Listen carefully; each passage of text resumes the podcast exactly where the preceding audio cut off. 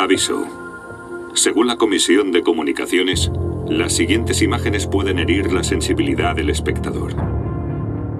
El contenido ofrecido a continuación no es apto para menores, ni siquiera bajo la supervisión de un adulto o tutor.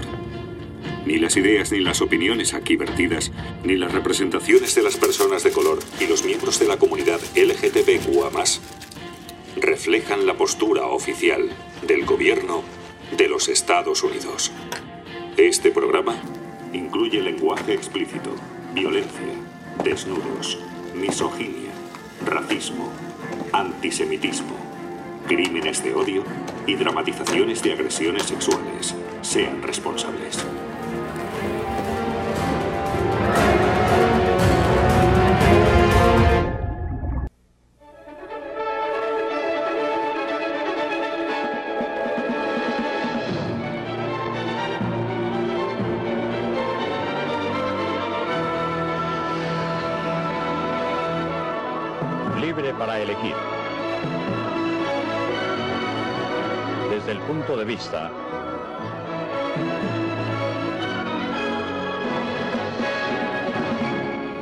De Milton Friedman.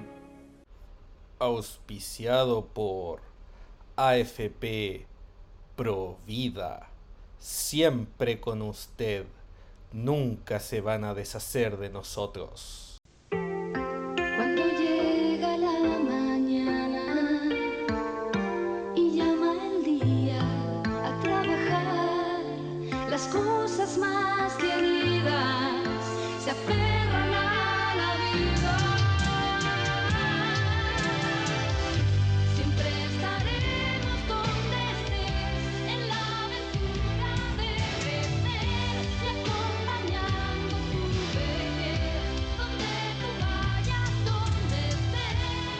Va donde usted está.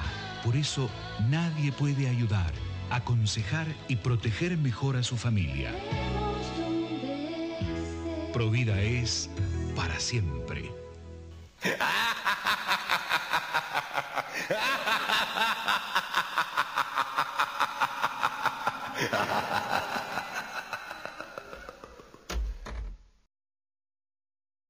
Hola, soy el actor Troy McClure. Tal vez me recuerden por películas educativas como Esto es delicioso pero mortal y Al diablo el sistema monetario. Estamos reunidos para llevar a cabo la parte final de este estudio de la Universidad de Chicago.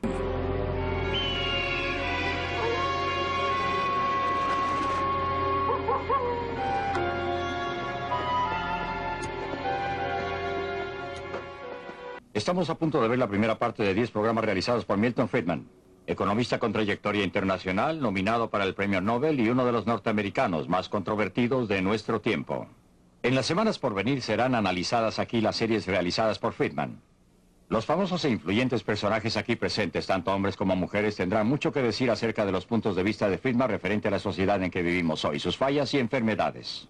Se han realizado estas series basadas en los puntos de vista de Friedman en cuanto a nuestra sociedad y cómo la manejamos. Muchos están en desacuerdo con sus ideas y otros son extremadamente entusiastas admiradores de estas. De una manera u otra estoy muy ansioso de oír lo que Friedman está por decirnos. Libre para elegir. Con Milton. Friedman. Sí.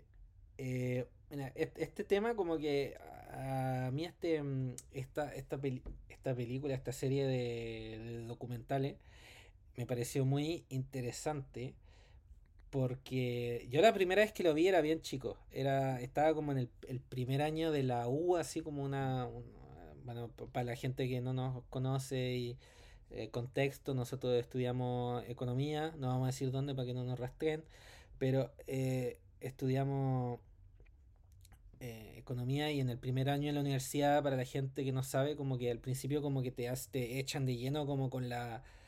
em, con la propaganda, digámoslo así, como con la indoctrinación.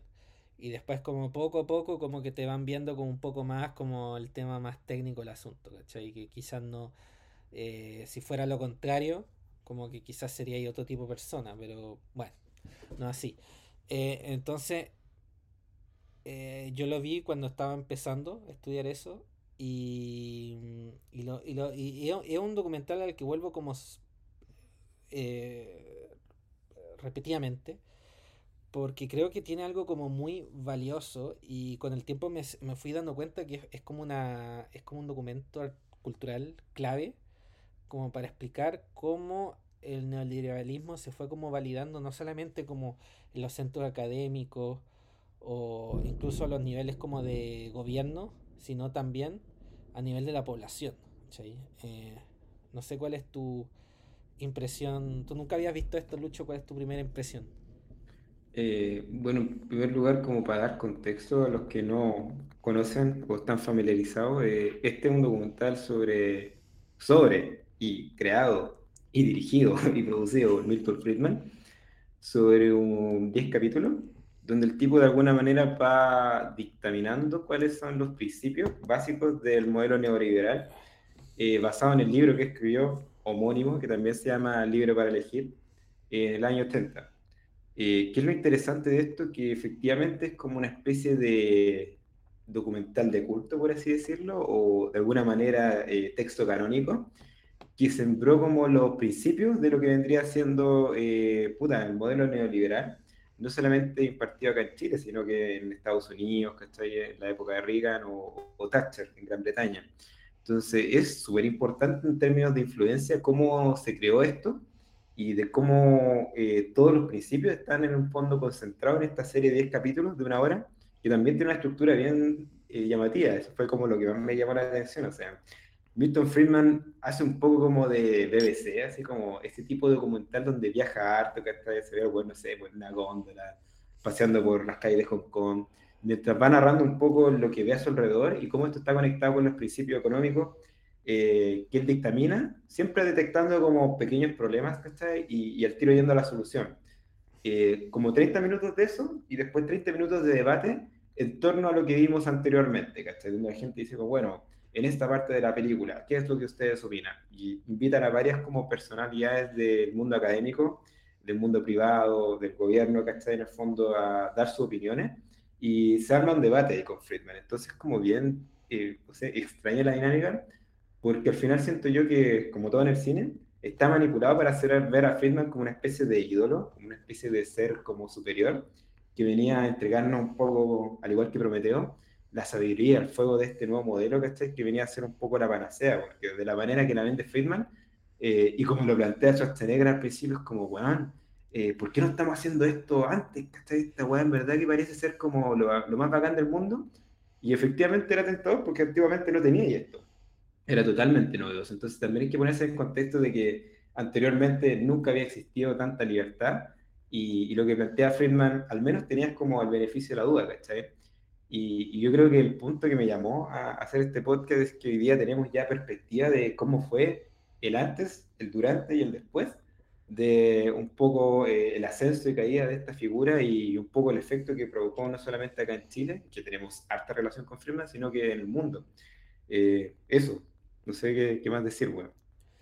Sí, yo, yo creo, lo, lo, lo, un pequeño detalle, para mí lo más interesante así de los famosos debates, la estructura del, del documental, es eh, el tema de que los debates están en casa, pues, weón.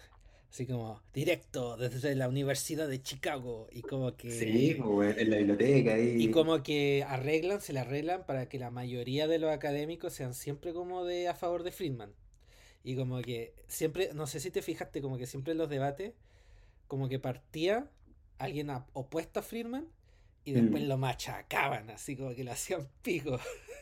¿Sabes qué? Me llamó la atención eh, cómo debe haber este culiao, porque incluso hay gente que está de acuerdo con él y se lo decía abiertamente, así como yo comparto las ideas de Friedman.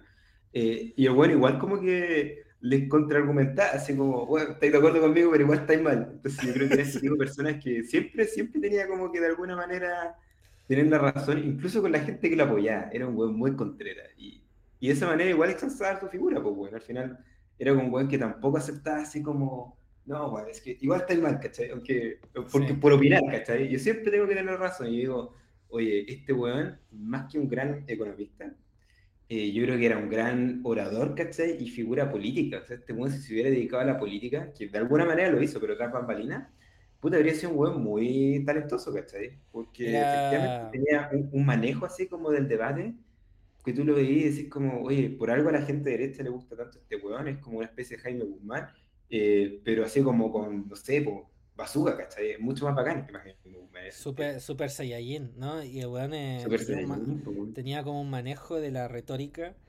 eh, bien espectacular, weón. Y, y yo creo que han habido muchas como imitaciones a lo largo del tiempo. Bueno, lo más reciente, Axel Kaiser, no sé.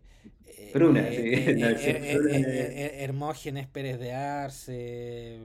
¿Quién más? Eh, eh, bueno, Eh, esta, esta, esta buena, esta buena que amiga de Axel Kaiser, ¿cómo se llama? El, el- bueno, la buena de La Guatemala. De- no, una buena de La de- Guatemala, de Guatemala. Eh, bueno, Ah, bueno, y en Argentina, este weón, ¿cómo se llama este weón? El, el de Argentina. El weón loco, el chascón. Eh, no, no sé qué me está hablando, pero, pero entiendo el punto. o sea, al final, Sí. eh, digámoslo, este bueno es el padre de Sí. esta corriente de pensamiento, digámoslo, eh, de esta corriente económica, que puta influyó muchísimo acá en Chile. Y, y queríamos un poco explorar un poco, un poco, un poco, un poco, eh, los alcances de esta wea. Y vamos Sí. a partir con el tema número uno, que es una breve historia del pensamiento e historia económica eh, para ponernos en contexto, ¿cachai? ¿Qué es el modelo neoliberal y qué había antes de esto? ¿Por qué Friedman fue tan influyente? Así que te doy la palabra, Pancho, para que hablemos un poco de, de esto. sí, bueno, como desde el. Desde como el. A ver. partiendo como desde la primera revolución industrial que pasó en Inglaterra a finales del siglo XVIII, hubo esta idea como de el liberalismo clásico que, bueno, fue influido por Adam Smith. Adam Smith. eh, por John Locke, eh, que al fin fue como una como que la idea era que eh, la gente como que era libre, pero y eso es como una mala lectura yo creo que de Adam Smith, porque la gente era libre y cooperaba libremente como para crear algo mejor, esa era como un poco la idea. No era como una libertad como hedonia, como quizás como la gente neoliberal como que la, entiende hoy en día, ¿cachai? Era como una libertad como un poco decir, eh, incluso por ejemplo, como más moralista, digámoslo así, y más apropiado a la moralidad victo- victoriana que después eh, en la que iba a ser el apogeo de esta ideología, ¿cachai? Final del siglo XIX, etcétera. Eh, esta ideología tuvo como muchos como, em, digámoslo así, eh, muchos desafíos.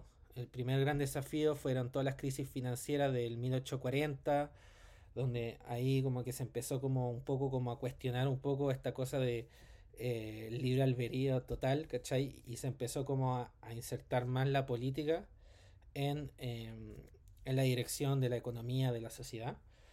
Eh, y poco a poco eh, fue como, creciendo la complejidad de la economía, eh, pero como que siempre había como esta idea de que la gente tenía que ser libre y de acuerdo como a la libertad de elección y de acuerdo a la moralidad por sobre todo, como que se iba a crear algo mejor, ¿cachai? No, no es una, una, persecución eh, em, de, hedonismo hacia como el, el- el- el bienestar mayor, ¿cachai? Esa es como la gran diferencia, vamos a decir. Em, y, eh, pero todo esto como que se fue como, paró así como de lleno con la crisis del 29, eh, en específico porque hubo como muchas... eh, muchas instituciones que muchos como acontecimientos que dejaron de entrever que claramente había que haber como una cierta em, unos ciertos bienes públicos digámoslo así para que el sistema se mantuviera ¿cachai? Eh, partiendo por ejemplo por la banca central que anti- antiguamente durante todo este tiempo estábamos hablando del patrón oro ¿cachai? como que no estábamos hablando de em, El tipo de cambio, como se usa actualmente. o sea, sí, pero siempre con respecto al oro, ¿cachai? Claro. Eh, no había como una coordinación necesariamente eh, eh, de la, de la economía eh, más allá del proteccionismo arancelario, ¿cachai? Que eso también eh, los neoliberales como que no les gusta admitirlo. Pero eh, al final, al final todo eso como que conllevó a decir, ok, necesitamos como después del 29, como que, y en especial con la, eh, con la, con el experimento soviético y el experimento que se están dando en otros como países, como que había como una idea como de, ok, tenemos que centralizar más el tema y eh, tenemos que, desde un punto de vista como más económico, y tenemos que darle como liquidez la- al sistema para que funcione, ¿cachai? Y eh, bueno, tiene que haber ciertas direcciones eh, de gasto también para que el sistema como que no se derrumbe. Y así es como se creó un poco eh, eh, el estado de bienestar y el Fordismo en, en los países como desarrollados. Y bueno, eso tuvo repercusión en Chile y en Latinoamérica con todo este modelo de sustitución de importaciones. Pero todo eso se fue a... Quedó... Todo eso está basado en el sistema de... Bueno, por sobre todo en el sistema de Bretton Woods. Eh, de nuevo como que teníamos como un sistema financiero estable, etcétera, que, que garantizaba eh, donde Estados Unidos era como la piedra angular de todo y eh, muchos países como que podían como tener crecimiento económico eh, estable y poder como eh, darle a su población lo que demandaban porque la verdad que lo podían hacer y todo el costo económico de como eh, no darles lo que demandaban era bien grande, ¿cachai? Como que para qué vaya a tener como gente que protesta y cosas así, ¿cachai? Eh, todo eso se empezó como a ir un poco en collera, así, eh, por hartas razones. Una razón principal fue la, fue la guerra de Vietnam, que hizo que Estados Unidos como que ya no podía ser como la piedra angular de este sistema. Otra razón fue eh, el tema de, de, de la De purulación lo pesco, ¿no? de la OPEC, sí, eso fue un sistema. Y el otro fue la purulación de eh, los paraísos fiscales, que ahí empiezan a, surgir, ¿cachai? Porque eh, en gracias a Inglaterra, que, porque bueno, en esa época todo estaba fijo, todas las tasas de interés estaban fijos, incluso como a través de países, y los paraísos fiscales empezaron a surgir en esa época como para dar una alternativa a esas tasas fijas. Pero, claro, y no hay que olvidar la Guerra Fría, como contexto súper importante a nivel como geopolítico sí, pues, y sí. también ideológico, que era importante como oponerse a todo lo que oliera socialismo, ¿cachai? Sí, eso, eso es bien importante que lo menciones porque yo creo que efectivamente eh, a finales de los 70, eh, durante los 70 y 80, hubo una crisis general en el capitalismo, ¿cachai? ¿Y cuáles son las soluciones que habían a esa crisis? Tenías como, por ejemplo, experimentos como en Chile, ¿cachai? Que los cortaron de una. eh, que, bueno, el sistema global lo cortó de una y porque no sé, pues, ¿cachai? Imagínate eso funcionaba en Chile, quizá en Italia, se- en Italia se cagar. ¿cachai? No, pues. Y de alguna manera había que cambiar algo, pero no se podía cambiar hacia eh, esta como profundación del estado de bienestar, ¿cachai? Hacia como quizás su lógica más socialista, digámoslo así, ¿cachai? Quizás lo que se Mm. intentó en Suecia, con un poco, eh, como que la alternativa que había era, bueno, pues, eh, Reagan, Margaret Thatcher y toda esta, esta como, quebrar como este como contrato social entre la clase trabajadora y los grandes industriales como para empezar a, a picar en distintos como puntos de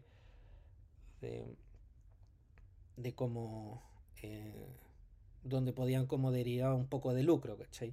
Eh, comodificar cosas que quizás eh, antes no estaban comodificadas, como por ejemplo la educación, la salud y otro tipo de cosas. Y también eh, disciplinar quizá un poco más a la clase trabajadora, cosa de quizá que no de- demanden tantos sueldos y mantener un poco la, la inflación eh, controlada. Eh, que al final es lo que pasó a principios de los años 80, po, que al final es lo que pasó que se creó una, una recesión artificial y eh, en los años 80 en Estados Unidos y eh, se liberalizaron un montón de leyes y regulaciones para hacer como un arma doble filo, ¿cachai? Como con la recesión tu disciplina a los trabajadores y con la eh, con, con- con las nuevas leyes como que cambia el sistema como, eh, funciona, ¿cachai? Eh, entonces como que haces como que pierdes un poco como al corto plazo, pero a largo plazo ganas enormemente, ¿cachai? Cambiaste el sistema. Eh, bueno, en Chile se dio de otra manera, hubo una dictadura, pero al final esa fue como la configuración que se dio en, en Estados Unidos y en, y en Inglaterra y en países como más desarrollados. También hay que recordar que eh, s- hubo como una gran liberalización del sistema financiero porque se terminó Bretton Woods en la época. Entonces como que los países estaban mucho más libres para endeudarse, eh, para como que la globalización como que se pudo como en realidad como eh, financiar, digámoslo así. Eh, entonces como que todo eso es como eh, factores influyeron para que haya esto como persona como angular que como que le dio forma a esto y como que lo lanzó hacia el futuro que era Milton Friedman, bueno, entre otros, pero era uno de los principales, yo creo, como ideólogo así a nivel mundial. Claro, eh, esto sí, al final como que hiciste un, un breve repaso. Eh, yo comparto completamente y, y la forma en que lo, lo veo un poco, es un poco la teoría del péndulo, siento yo como que partimos desde los albores del capitalismo, donde no se conocía mucho eh, los problemas de esto, ¿cachai? Existía obviamente el libre mercado y la concepción de que la mano invisible iba a estar acá presente, regulando todo. Eh, 1929 en el fondo Michel Valde Aguafré dijo, oye, no, no puede ser tan desregulado, entonces tenemos que de alguna manera empezar a crear una institucionalidad que, que ordene la economía y nos fuimos como al otro extremo del péndulo, ¿cachai? Donde empezamos a, a tener un Estado con mucho mayor rol, ¿cachai? Y después, obviamente, eso también derivó en problemas y volvimos al otro lado. Entonces, al final es como, puta, de alguna manera la historia que se va concatenando, se va repitiendo y que de alguna manera va rescatando los mismos problemas del pasado.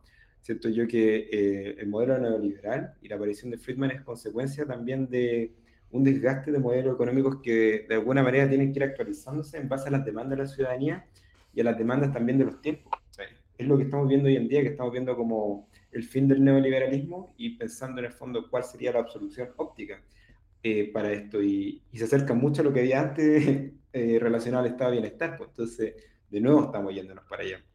Ahora, lo importante de esto es ver como la foto eh, de ese momento histórico que fue puta, la creación y concepción de este modelo neoliberal, que era bien controvertido para la época. Eh, se nota mucho en el documental cuando la gente eh, de alguna manera eh, interpela a, a Friedman, ¿cachai? Que tenía algunas ideas que eran bien revolucionarias. Por ejemplo, puta, en su minuto eh, Friedman estaba a favor de legalizar las drogas, ¿cachai? Decía eh, que no solamente debiesen ser legales, sino que debiesen entrar al campo industrial, de manera que con ellas se produzcan medicinas que puedan, en el fondo, eh, aliviar enfermedades y también eh, procesar de alguna manera sustancias alucinógenas en las farmacias, ¿cachai?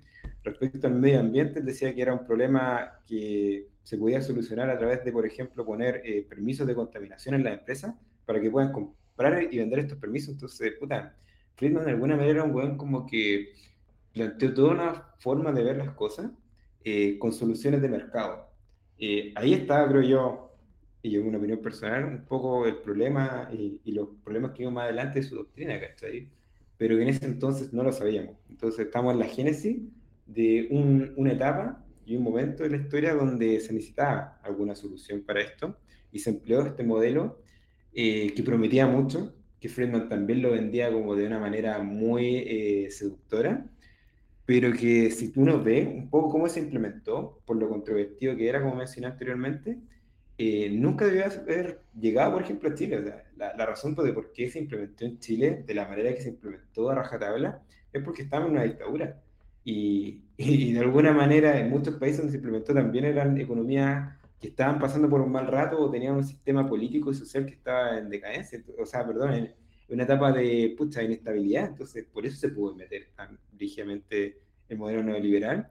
Y el caso de Estados Unidos y Gran Bretaña, puta, tiene que ver un poco por la, la figura enaltecida que, que llegó a tener Friedman en estos países. Eh, sin ir más lejos, o sea, ganó el Premio Nobel de Economía en el año 76, pese a que fue súper cuestionado abiertamente por académicos, por revistas, porque eh, muchas de sus teorías, ¿cachai?, no habían sido probadas y de alguna manera se cree que esto fue como una forma de hacer lobby para poder implementar estas políticas que de alguna manera eh, eh, perdón, beneficiaban a grupos eh, y sectores económicos, ¿cachai? Que venían en esto una, una forma de justificar un poco las inequidades, ¿cachai? Pero sin ir más lejos, entremos en el rol de los think tanks y, y cómo en el fondo podemos bajar un poco este tema del neoliberalismo y ver cómo eh, opera, ¿cachai? Como a nivel de Sí. escuela de pensamiento, ¿cachai? Ah, Quizá una- un pequeño paréntesis como... Creo que igual es difícil como cuando uno habla de neoliberalismo, como en realidad definir lo que es, ¿cachai? Porque no es como una doctrina así, no hay gente que diga, oh, soy neoliberal, o muy poca, ¿cachai? En general como que incluso Friedman, como que su idea era decir como volvamos a la atrás, ¿cachai?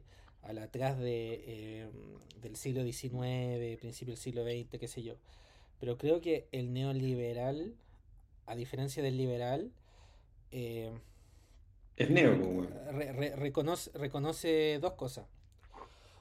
Primera cosa, o sea, no sé, tiene dos teorías que difieren. Primera cosa, eh, el, el- el neoliberal como que eh, como que trata de, de suplir un poco la, la, la tensión entre el hecho de que un sistema capitalista necesita eh, un gobierno eh, que coerce, ¿ya? Y eh, esta idea como de libertad, ¿cachai? Como que el libe- liberalismo tenía como cierta, como una tensión, ¿cachai? Como que decía, bueno, sí, estamos a favor de la libertad, pero una persona como buena, moral, debería estar a favor de su gobierno y de lo que debería como actuar bien, ¿cachai? El neoliberal como que no, ¿cachai? Como que hay que tener como una figura eh, del gobierno que abastece con bienes públicos básicos, y con bienes públicos me refiero como al Banco Central, básico, para que eh, se pueda eh, maximizar lo más posible, ¿cachai? La mercantilización de, de, de, de la sociedad, ¿cachai? Como que al final es como, está como esa idea de como reconocer que es lo, lo, lo, lo mínimo, ¿cachai? Y las- la otra idea, yo creo que es, eh, al final, eh, el liberal no necesariamente pensaba que el mercado podía resolver todos los problemas, ¿cachai? Entonces que el neoliberal, eh, más allá de esa como básico, ese común denominador para que el sistema funcione, eh, el neoliberal como que piensa que todo se puede como mejorar con el mercado, ¿cachai? Y yo creo que esa es como la gran diferencia. Y, y bueno, eso como que nos conlleva a los roles de los think tank o los centros de, de, de pensamiento, como le dicen, que en nuestra, en nuestra, en discusión política, porque al final eh, ellos fueron un poco como los que determinaron eh, las posibilidades de este debate. Y cuando uno habla de como think tank, que hay que pensar en libertad y desarrollo, en- ¿cómo se llama el otro? No sé. Eh, no, pero libertad de desarrollar más importante y más influyente, digámoslo. Fundación Chile 21. Eh, el Mercurio no es un think tank, pero en el fondo es Sí. como la, el sistema de distribución de esto, ¿cachai? Sí, sí, sí. Sí, entonces no sé, ¿qué, qué es lo que piensas? ¿Cuáles son las características de los think tank? ¿Qué es un think tank para ti? Eh, es súper importante porque en el fondo tú tienes este modelo, este sistema económico que de alguna manera tiene ciertos principios. Y estos principios tienen que no solamente ser reiterados a la población, sino que tienen que de alguna manera crear en el subconsciente una idea de qué es lo correcto. Hacia dónde tenemos que caminar y cuáles son las rutas clave. Y yo creo que esto es uno de los grandes problemas del sistema neoliberal y, de los políticos, eh, los tecnócratas. Que en el fondo han sido educados en esta doctrina, ¿cachai? Que es como un problema una solución. Eh, una de las cosas que fácilmente detectable del documental de Friedman es que él hace un diagnóstico como súper rápido, mediocre, digámoslo, de, de problemas sociales, ¿cachai? Puntuales, a los cuales viaja, por ejemplo, Hong Kong, no sé, pues, van a India, y al tiro se da la solución, ¿cachai? Eh, ¿cuál es la solución? Generalmente algo que va, obviamente, muy ligado a su doctrina de pensamiento, que tiene que ver con o reducir el tamaño del Estado, ¿cachai? El intervencionismo, de alguna manera fomentar la libertad a través como de soluciones de mercado que pues, proponías tú, y, y todo muy ligado en orden como a, a estas ideas que de alguna manera se, conque- se concatenan en una sola visión, ¿cachai? Que es como, bueno, este es el camino para eh, reducir la pobreza, este es el camino para fomentar eh, el acceso al consumo, este es el camino en el fondo para poder eh, llegar a una mejor educación, ¿cachai? Calidad de vida. Al final, todo se traduce en cosas que todos esperamos, pero la forma en que llegamos eh, está como súper pauteada. Eh, ¿qué es lo importante y vital de esto? Que esto ha prevalecido mucho, pese a que con el paso del tiempo las ideas de Friedman han sido puta, desechadas, pero categóricamente. De hecho, yo tengo una lista acá de las cosas de las que Friedman se equivocó y que están abiertamente, weón, eh, puta, libros de historia, ¿cachai? Videos en YouTube, weón, Wikipedia. Friedman plantea, por ejemplo, que la política monetaria tiene efectos reales sobre el empleo a corto plazo, pero a largo plazo tiene efectos nominales sobre el precio. Posteriormente, parte de esta teoría sería refutada por diversos estudios. Estados Unidos y Reino Unido intentaron poner en práctica el monetarismo predicado por Friedman a finales de los 70. Los resultados fueron decepcionantes. En ambos países la oferta monetaria no consiguió impedir recesiones graves. Fue uno de los principales impulsores de las políticas conocidas como monetarismo. Décadas después, la Reserva Federal y el Banco de Inglaterra adoptaron sus doctrinas a finales de la década de los 70, pero la abandonaron dada su inviabilidad pocos años más tarde. O, por ejemplo, cuando Friedman solucion- eh, plantea soluciones de mercado, por ejemplo, para la educación, atención sanitaria, tráfico de drogas, que en opinión de casi todos los demás exigían una intervención estatal extensa.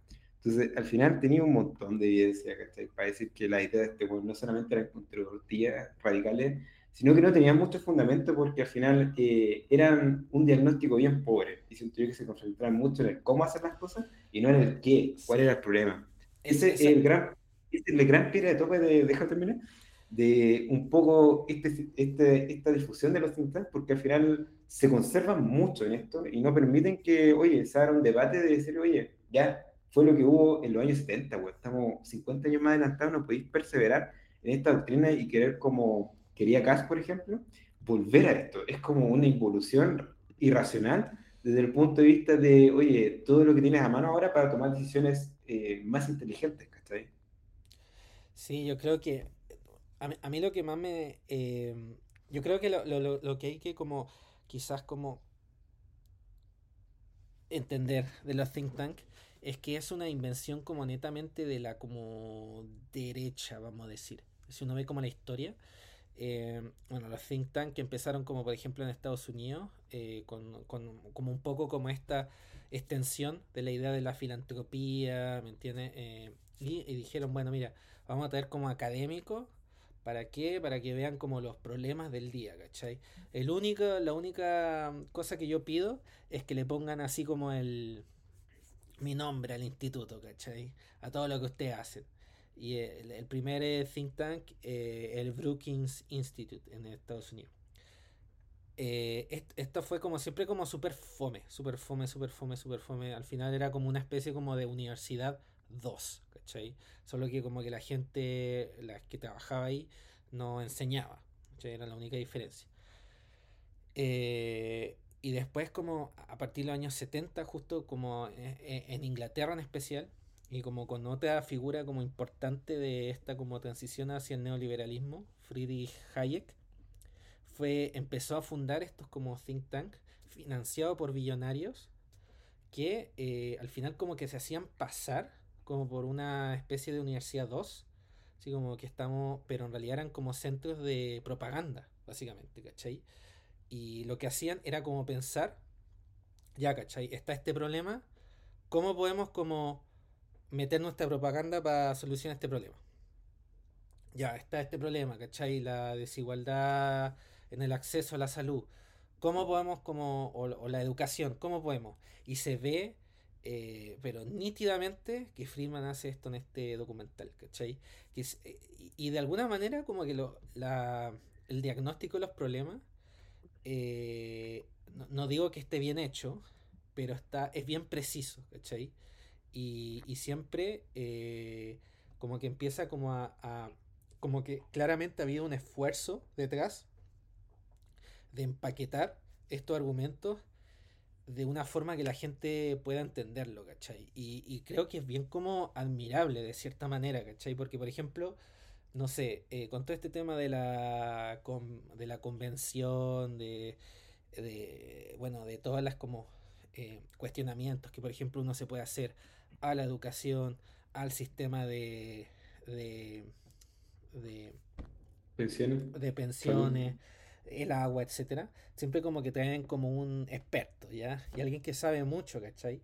Pero que en términos de comunicación es como el hoyo, ¿cachai? Y, y pueden tener una persona así como súper... eh, estos think tank pueden tener una persona como súper penca, ¿cachai? Eh, y, y se saben defender, ¿cachai? Frente a expertos como con una...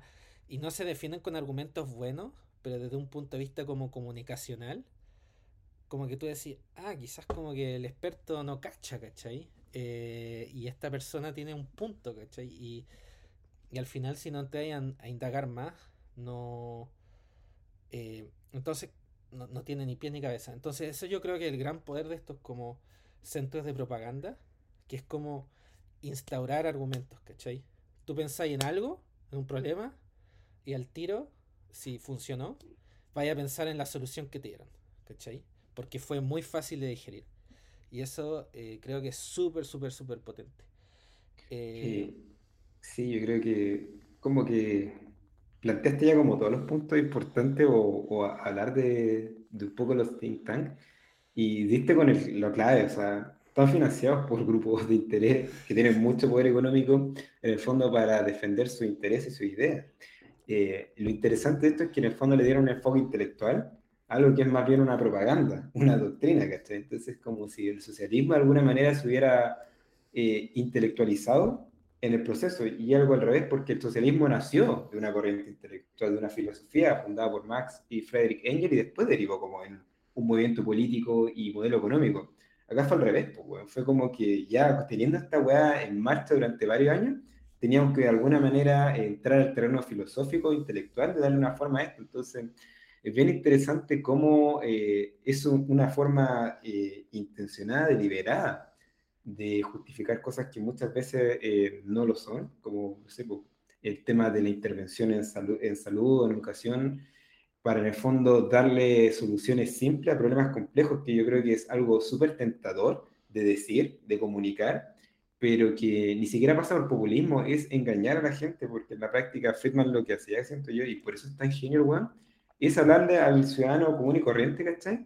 Eh, en lenguaje que el ciudadano común y corriente podía entender, de cómo darle soluciones a cosas que, puta, eh, lamentablemente no, no son tan fáciles de solucionar, y que cualquier político serio que se respetara no te podía dar una respuesta tan categórica como decir, oye, ¿sabes que voy a solucionar los problemas de educación con esta weá en tanto tiempo, Con ¿cachai? los Y de esta vouchers. forma. los con los vouchers vouchers, van a solucionar todo.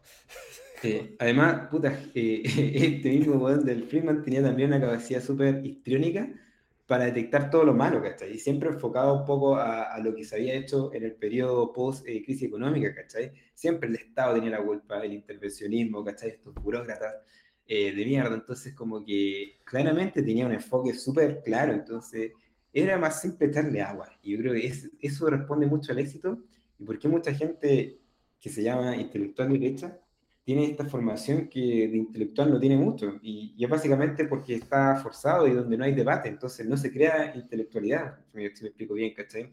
Todo pensamiento, toda doctrina, ¿cachai? Requiere un poco de, de un análisis, ¿cachai? Que requiere debate y que de alguna manera piense las cosas desde un, un enfoque más global y más complejo, no tan simplista como esto. Entonces creo yo que, puta, eh, es tentador. eh, yo entiendo por qué a mucha gente le gusta, porque está lleno de videos de YouTube, weón. Ahora que me puse a ver el Friedman, me llegan así videos de Friedman derribando mitos socialistas, ¿cachai?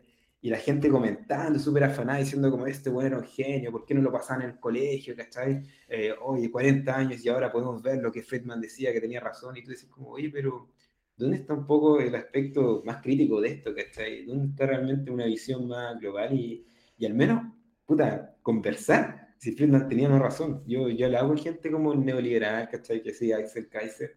Y la verdad es que para ellos esta weá es como una religión. Y, y aquí entra un punto que quería meter, ¿cachai? Para mí, toda religión necesita eh, ídolos, ¿cachai? Necesita cánones, ¿cachai? Necesita de alguna manera una estructura que le dé orden a las cosas, ¿cachai? Un credo en el cual yo pueda basar mi fe y no tenga que de alguna manera hacerme responsable de las cosas que no conozco, ¿cachai? Esa es la gran gracia de la religión, que en el fondo toda la incertidumbre de la vida, lo que pasa después de la muerte, ¿cachai? Todo lo esotérico está explicado por la sencilla razón de que Dios está ahí para solucionar todos los problemas.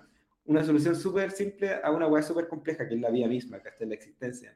Esto viene a ser lo mismo, la economía, el cómo funcionan los mercados, ¿cachai? Son cosas tan complejas que incluso los economistas más respetados se equivocan y muchas veces no tienen soluciones para cómo, oye, detener la inflación, ¿cachai? Eh, medidas que se adoptaron en- hace 20 años que funcionaron, puede que ahora no funcionen, ¿cachai? Porque la economía depende mucho de, de las expectativas, ¿cachai? Depende de cómo se funcionan eh, las dinámicas y las interacciones entre los agentes del mercado. Es una weá que en verdad no podéis modelar, es inmodelable, ¿cachai? Entonces la economía se sustenta en tratar de minimizar cosas que son súper complejas y de alguna manera para eso necesitáis la religión.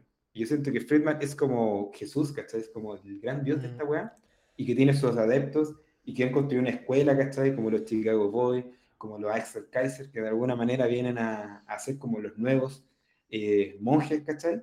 Eh, los tecnócratas también, pues, como briones, ¿cachai? Que de alguna manera son una especie de obispos, ¿cachai? O de alguna manera entes eh, como de referencia, por los cuales yo me sigo, ¿cachai? ¿Cuál es el problema de eso? Que puta, tenemos la división política que existe hoy en día en Chile, donde hay un sector de la sociedad muy ligado puta, a los grupos económicos que realmente no quiere ningún cambio, pese a que esos cambios pueden que les convenga. Y fue lo que dijo Morgan Stanley, ¿cachai? Y Bloomberg incluso, ¿cachai? Y otras agencias económicas de Wall Street, al ver la constitución, dijeron, bueno, literalmente, bueno, esta bueno es tan terrible, va a fomentar la inversión. Es todo lo que necesitáis saber, ¿cachai? Eh, pero ¿por qué entonces le hacéis caso omiso? ¿Por qué tratáis de eh, llevar una campaña de rechazo que en el fondo podría ser peor? Porque vaya a meterle más inestabilidad a un país que ya lleva dos años con inestabilidad. Eh, ¿Por qué no eres capaz de ver a largo plazo, sacarte esta doctrina? No se puede, pues, bueno, es como decirle a una persona que Dios no existe. ¿Cómo le voy a decir que Friedman está equivocado? Si toda mi vida me he basado en la, el, como dijo Schwarzenegger, ¿cachai? En la Sí. doctrina, ¿cachai? Eh, ¿Cómo le a decir a Schwarzenegger que no tenía que haber eh, incrementado sus músculos para poder llegar a ser una persona importante en la vida, ¿cachai? Es como demasiado, ¿cachai? Entonces, ahí está el problema del asunto. Es, es demasiado lo, lo lejos que llegó este weón. No, y además como que igual eh, Friedman como que tiene una... No sé, me, me, me me hace pensar mucho una figura, no sé si... eh, como nietzscheana, así, en el sentido de que, es como una, de que es como una figura que es como un individuo contra el mundo. Y de alguna manera, eh, eso yo creo que es como uno de los grandes como temas retóricos que lo utiliza, que es, eh, porque él como que está diciendo cosas que en realidad como que para una persona como X claramente va a ser como súper estúpido, como que va a resultar como el hoyo, ¿cachai? Y, pero de alguna manera como que te, te, te, te hace sentir inteligente si te compras el, el, el, el, tema. Porque es como tan contraintuitivo lo que te está diciendo. Es como tan así como Galaxy Brain, ¿cachai? Sí, pues, weón. Eh, y, te, y si le creís como que es como, como, como que te sentís como inteligente por creerle, ¿cachai? Bueno, es Y- Jesús yo creo que- hablándole a sus discípulos. Es, es Sí. como, weón, este weón, ¿cómo lo vamos a seguir si está diciendo una weá totalmente nueva y contrario a lo que creíamos? Sí. Pero weón, nada. Y, y bueno, había, había temas como eh, en, en los debates, no sé, como ese de la protección del consumidor, que era una cosa que tú decías, como que había una, una, una- un- un- como, como una presidenta de, de, no sé, la asociación de... De las. Naciones Unidas, ¿no? No, de, de North America, sí, una, la presidenta de, de, de consumidores. Y estaban hablando sobre como los cinturones de seguridad, ¿cachai? Y como que Freeman hacía como todo este como cosa así de decir, oye, los cinturones de seguridad como que le suben el precio y gracias a eso tenemos menos autos buenos eh, y eso como que hace que pierda eficiencia la economía y por eso hay gente en la miseria por los cinturones de seguridad, entonces no deberíamos tener cinturones de seguridad. ¿cachai? Y como que está, pero weón, estáis hablando de cinturones de seguridad, así que cuestan como, como, ¿tú no crees que deberían como haber una un gobierno así como estándares mínimos, así como de que estáis hablando, weón? Así como una weá totalmente eh, como, y el weón jugándosela por eso, ¿cachai? Eh, Estamos hablando de un premio Nobel de Economía jugándosela porque no Y deberían haber... académicos, weón, gente, puta. No sé si es respetable, pero weón, pues tenés que darle una respuesta decente, pues, weón. ¿Cachai el nivel, weón? Yo estaba, yo estaba palo, yo estaba como... con- Sí. y, to- y todo el mundo así como mirándolo así como súper serio, como que estaba haciendo un argumento súper bueno así, y, y la buena paciente, ¿cachai? Eh, y, No, y te das cuenta que lo- los auditores eran harto más civilizados que Friedman, pues, weón. No solamente por cómo reaccionaba, sino que también como la forma de abordarlo. Friedman como que se alteraba harto cuando lo interpelaban, ¿cachai? Sí, po, sí, sí, sí, sí, y como que interrumpía y era súper era, era, creo que en ese sentido como que sería una figura muy apta para hoy en día en las redes sociales, en YouTube, etcétera. Terriblemente apto. O sea, sería un weón muy exitoso políticamente, y creo que lo fue, solo que tras bambalinas. Pero a mí lo que me llama harto la atención es como esta weá de la libertad, weón. Eh, es como la palabra que creo que más usa, y lo usa como, obviamente, con su qué. Su qué es como, de alguna manera, aspirar como al, al máximo eh, bienestar superior, ¿cachai? Que es la libertad, y con lo que en el fondo justificáis un poco todo el modelo capitalista, pero siempre como desde el punto de vista un poco etéreo, ¿cachai? Es como, ¿hasta qué punto llega la libertad? Yo siento que si estuviera Sí. Friedman vivo, claramente sería un hueón antivacuna, antimascarilla, porque en Sería totalmente libertad, antivacuna, weón, totalmente. su libertad va más allá como de, de lo, de lo lógico y racional. E- Es una libertad así como que solamente responde como a lo que, puta, yo quiero hacer y sobre todo enfocado a la economía, ¿cachai? Este mismo, este mismo ejemplo que tú das es como, oye, ¿hasta qué punto de estupidez puede dar libertad? Es que yo quiero, yo debo elegir si quiero usar cinturón o no, ¿cachai? Eh, Es como, weón.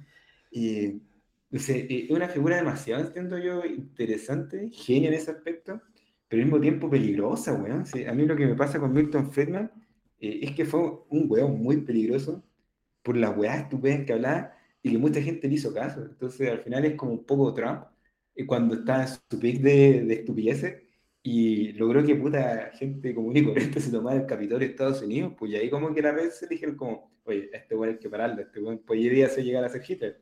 Y siento yo que Friedman de alguna manera fue un Hitler que no mató judíos, porque él era judío, pero que su, su nivel de, de influencia y de des, descerebramiento, weón, no sé, como de no pensar, eh, caló hondo en la sociedad chilena. Y yo creo que, puta, todavía estamos pagando las consecuencias de haber escuchado a Milton Friedman y haberle dado espacio en la tele para esta, Sí, po, sí, esta este, este, atrocidad, este, weón. este documental pasaba en el Canal 13, este documental, eh, y mucha gente como que se compraba esto, ¿cachai? Y, y como que, eh, eh, no sé, me pongo como en el...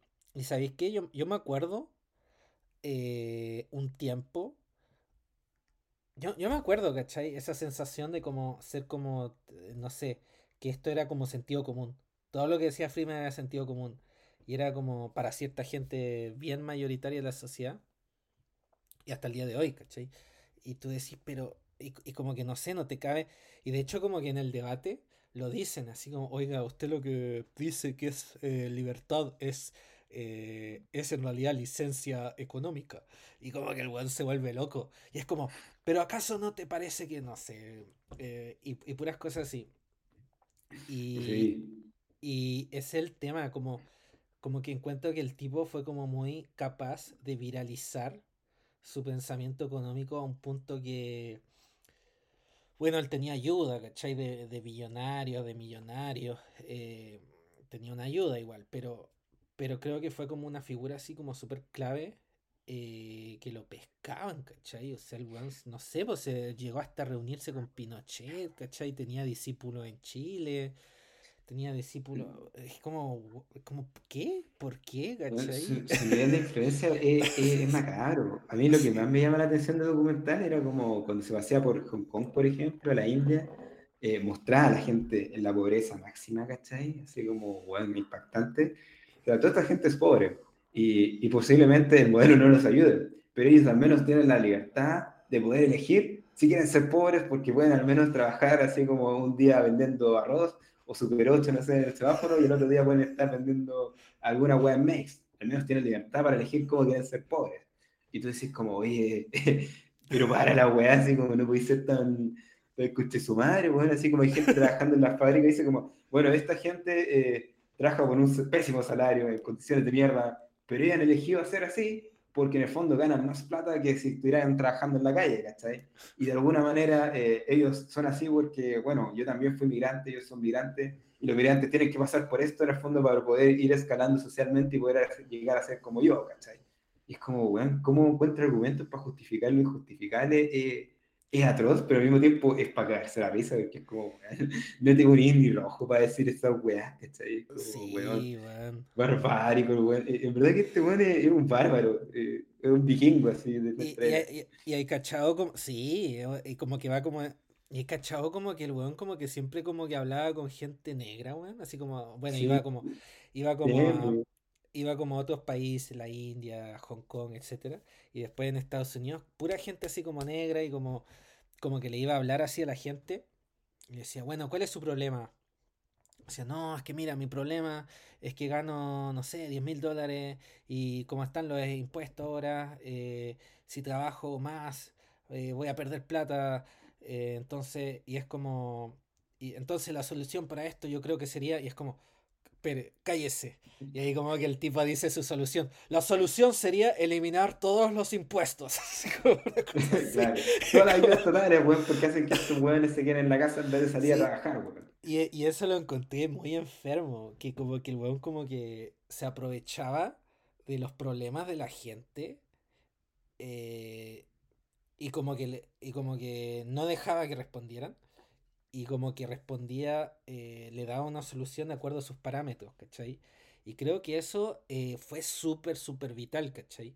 Porque, eh, mira, creo que siempre está como esta idea de, de, bueno, o sea, que es lo que pasó en la realidad, que el sistema neoliberal como se impuso en Chile, que, que hubo este, esta como este séquito de Friedman en la academia, qué sé yo, que, que escribió el ladrillo, que, que bueno, llegó a las altas esferas del poder, eh, pudo hacer lo que, lo, lo que quisiera porque había como la dictadura y ellos como que reprimían a la gente que, bueno, ofre- ofreció eh, oposición a este proyecto o tenía alternativa. ¿Ya? Pero, eh, ¿cómo explicas que después de terminar la dictadura, casi por 30 años haya durado este, este modelo, ¿cachai? Y yo creo que lo explicas como con esta mentalidad, ¿cachai? De decir como, vamos a ir a ayudar a la gente más necesitada con estas ideas de mierda, así como- así como, weón, este weón estaba cagando, ¿sí? Sí, eh, eh, y, y weón, eran ideas de, o sea, no sé, era como los vouchers, la otra idea era como, No, la, la de educación me encantó, weón, es como, weón, tenemos que volver como a estos colegios rurales donde el profesor era elegido por los padres, porque los padres son las mejores personas indicadas para eh, dirigir la educación de sus hijos. Y es como, weón, ¿qué mierda estás hablando? Los padres son unos imbéciles. O sea, tenés que hacerlos partícipes, pero partícipes, weón, no podés esperar que estos weones le digan al profe qué enseñar si no cachan ni una, weón. O, o el hecho así como de que iba, no sé, a la universidad a y dice como, todas estas personas eh, están estudiando en una buena universidad porque tienen los medios para pagarlo. Y si no pueden, trabajan de camareros o se endeudan hasta morir, pero pueden pagarlo y tienen la libertad para hacerlo. En cambio, estos hueones que estudian en este colegio de mierda y tienen una calidad de mierda, porque es culpa del Estado, ¿cachai? Que no, los, eh, no les da como la oportunidad de que ellos elijan estudiar acá. Es como, pero weón, si al final, ¿cómo van a estudiar esta weá si no tienen plata? Uno tiene los medios para endeudarse o para trabajar en esta weá, ¿cachai? sí, es como, pues, weón, eh, no sé, sus, sus soluciones generalmente son muy simplistas, weón, para, para los problemas complejos que requieren, ¿cachai? Y, y ya como para ir cerrando, weón, puta, ¿qué más podemos hablar de esta weá? Yo- ¿El yo creo que podemos- vampirismo? Sí, eso es lo que hablamos como el vampirismo sobre la desigualdad, como eso de aprovecharse de la Ah, situación. Y, pero yo creo que el negacionismo histórico y coyuntural Ah, es enorme en este eh, hacia eh, Freeman. Y eso yo creo que es como eh, súper loco, weón. Eh, creo que como que, por ejemplo, no sé, él parte con Hong Kong, ¿ya? Hong Kong, qué sé yo, pero Hong Kong claramente eh, pudo llegar a lo que era porque estaba al lado de... de- Sí. espera, espera un rato. ¿Qué pasó? Sí. Sí, en, en un rato termino. Eh, ¿me estás estaba- sí, me van a venir a sí, ya. Bueno, entonces lo que, lo que decía era como, ya, Hong Kong que al lado de Shenzhen, ¿cachai? Eh, eh, China se había como empezado a abrir recién en los años 70, ¿cachai? Eh, un poco cuando Mao se juntó con Nixon. Obviamente Hong Kong iba a crecer así como le iba a salir Como callampa, weón. como callampa, pues, weón, Y es lo que muestran ahí, weón. Es una weá Sí. caótica, horrible. Hong Kong, las calles van en callampa y están llenas de comercio. Y el weón diciendo, esta weá es el paraíso. Porque todo el mundo puede emprender. Es como, pero weón, es la weá más horrible que he visto en mi vida, weón. Sí, pero a lo que voy, que el desarrollo de Hong Kong se dio porque China se abrió de Occidente y necesitaban un puerto ser, para, para, para pasar finanzas, ¿cachai? Eh, Claro. y, y el weón, no sé, no había, o por ejemplo, no sé, el tema de la India. La India es muy pobre porque es comunista y es como, pero weón, tu- estuvieron como 200 años siendo una colonia así eh, explotada, así, ¿de qué estás hablando? Así, No, eh, y weá barbárica, así como había una ciudad, así como pueblos, ¿cachai? Que se dedicaban al- al- a crear telas, ¿cachai? Manualmente. Y esa weá no solamente empleaba gente, sino que era como puta. Eh, ¿cómo lo podríamos decir? Una cooperativa, ¿cachai? Como que la gente unía, estaba trabajando y este weón decía, esta es atroz porque esta gente podría estar eh, trabajando para una fábrica enorme que haga esta weá en cinco minutos. eh, y eso estaría mejor que esta weá porque lo compraría más barato. Pero tú dices, bueno, ¿y, y dónde queda ahí entonces la apropiación de esto, ¿cachai? El tema cultural, el tema valórico y el tema de que, bueno, toda esta gente de alguna manera está haciendo esta weá para sí mismo y no para trabajarlo un capitalista. Entonces al final como que siempre da vuelta la mano hacia lo que él quería eh, y que todo lo que estaba como, como culturalmente en ese contexto está mal. pues. Entonces al final es como un weón que, puta, me imagino donde pasaba, dejaba la cagada. Mm, sí, no, si era loco, weón. Y, O, y- o la weá de la crisis del 29, weón, esa weá que le da como una relectura y, y dedica un capítulo entero a explicar la crisis. Y el weón dice, había un, banco un banco, ¿cachai? El Bank of America, fundado por judíos, y todo ocurrió porque la gente le tenía envidia a estos judíos porque usaban el nombre Bank of America y por eso tenían mucha plata. Y, y tú dices, oye, en verdad, esos son los argumentos. Y sí, lo invito a escuchar el capítulo 3, weón, donde habla de la anatomía de la crisis y toda la estupidez que estoy diciendo la dice. Literalmente la crisis económica para Milton Friedman se dio a que los banqueros le tenían envidia a este weón y no lo quisieron ayudar cuando estuvo en problemas por la quiebra, ¿cachai? entonces por Es eso había que hacer el Banco Central, ¿cachai? Básicamente, para Claro. evitar, e- evitar el drama entre los banqueros, ¿cachai?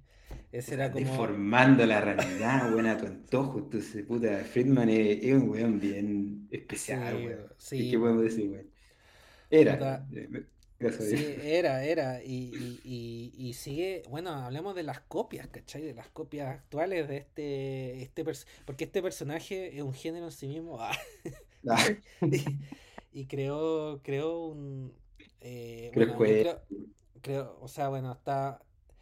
¿Qué es lo que quizá el, el común denominador de todas estas personas, ¿cachai?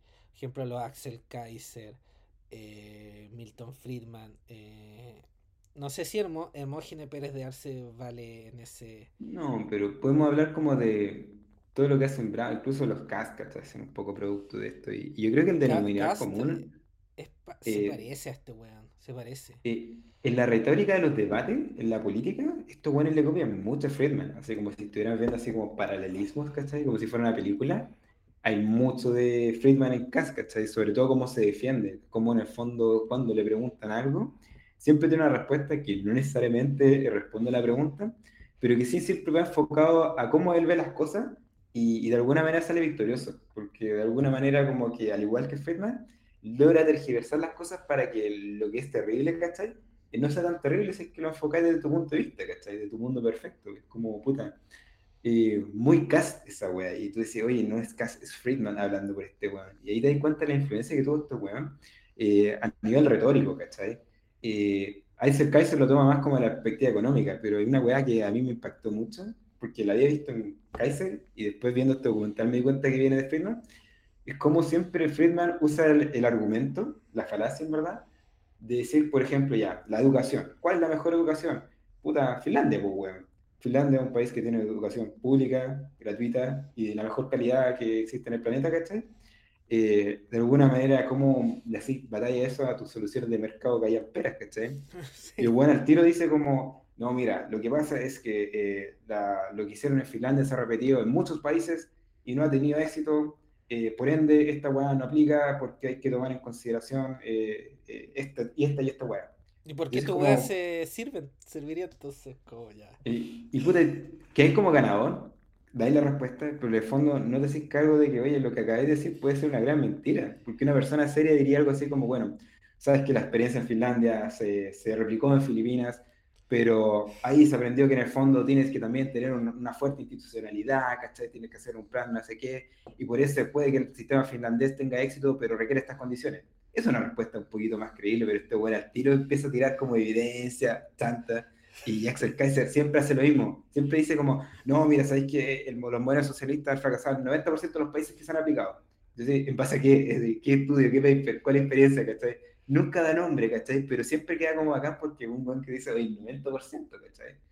Eh, puta, chantas, pues, weón. Chantas de la retórica, Sí, pero que pues. son efectivos para gente que no, no es crítica, ¿cachai? Y el modelo y su doctrina no está hecho para que lo critique. Lo dije de nuevo, weón, es una religión, es una fe, es un credo. Tienes que creer, lo tienes que pensar. A mí, ¿sabí lo que me parece como más, más cuático de esto?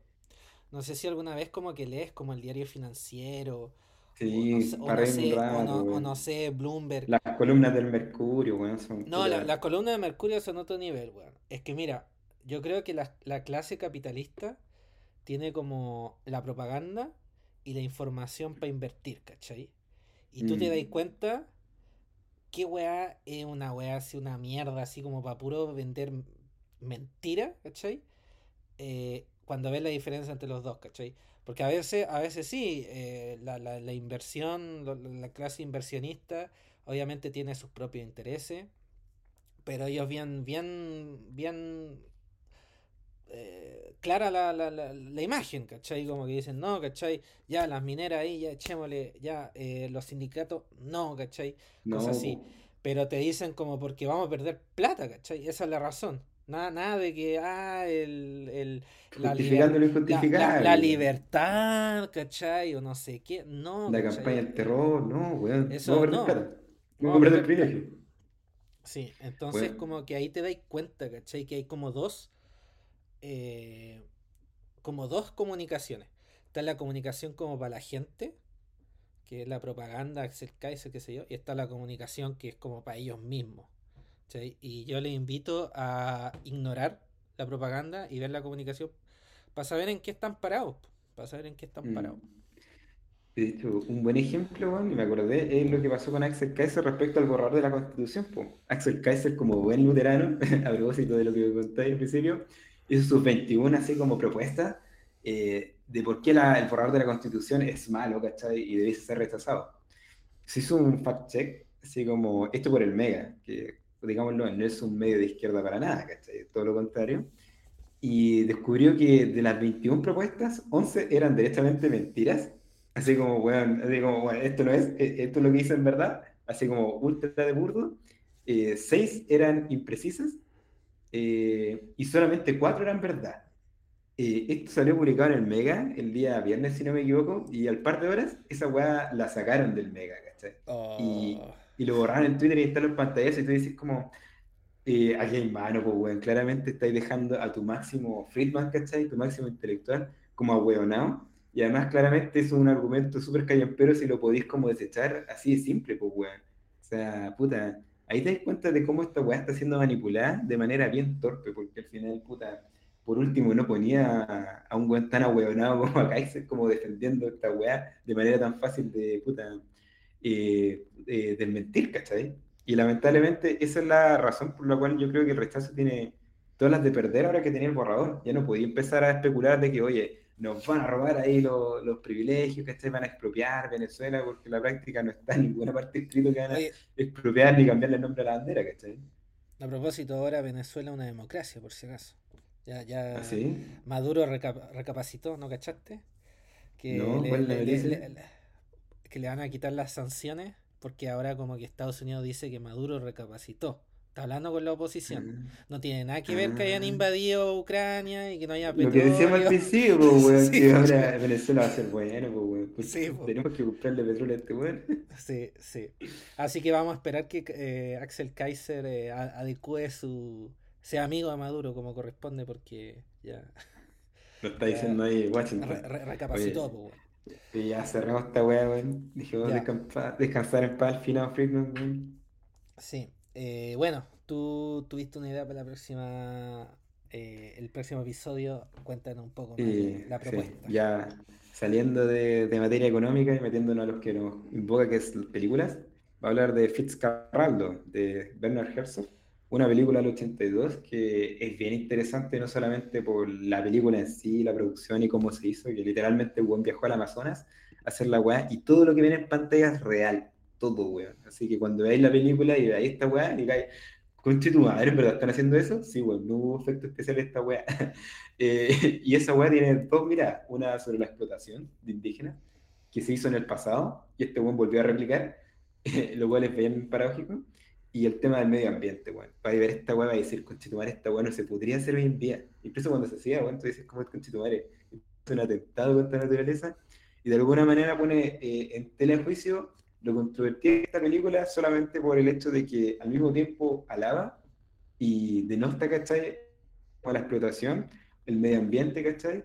O incluso los deseos y ambiciosos de una persona tan puta eh, excepcional como Fitzcarraldo, ¿cachai? Así que véanla para que la comentemos en el próximo podcast. Y ahí nos estamos escuchando nuevamente para hablar de medio ambiente y otros temas que ya no son tan, eh, puta, eh, ¿cómo lo podríamos decir? Ahueonados y, y que se importan, weón. Como he dicho, hemos dicho muchas veces en este podcast, weón. Lo interesante, lo importante siempre es lo que no se habla. Exactamente. Así que los dejamos para el próximo episodio, Fit- eh, Fitzcarraldo de Herzog. Eh, hasta la próxima. ¿Les vale? Chao, chao.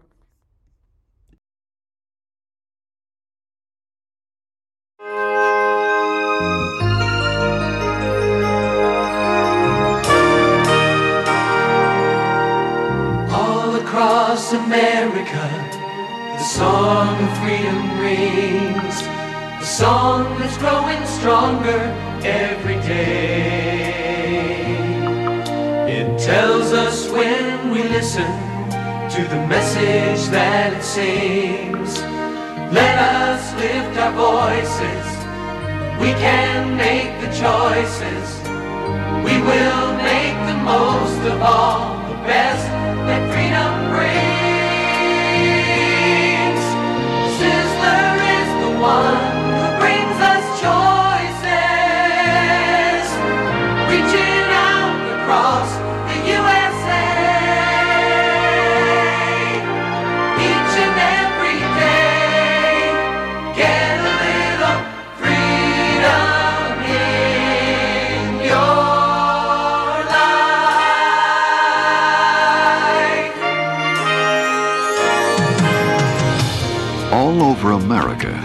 A quiet revolution has been taking place.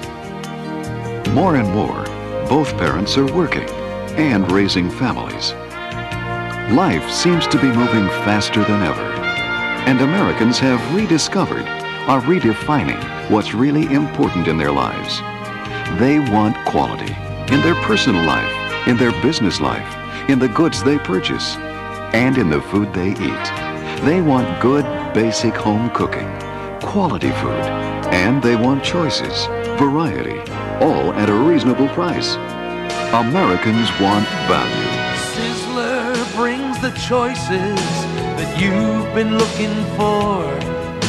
In giving you the right to choose, we're offering much more. By holding to traditions, yet changing with the times. Choices and selections, choices of directions. Choices that can add a little freedom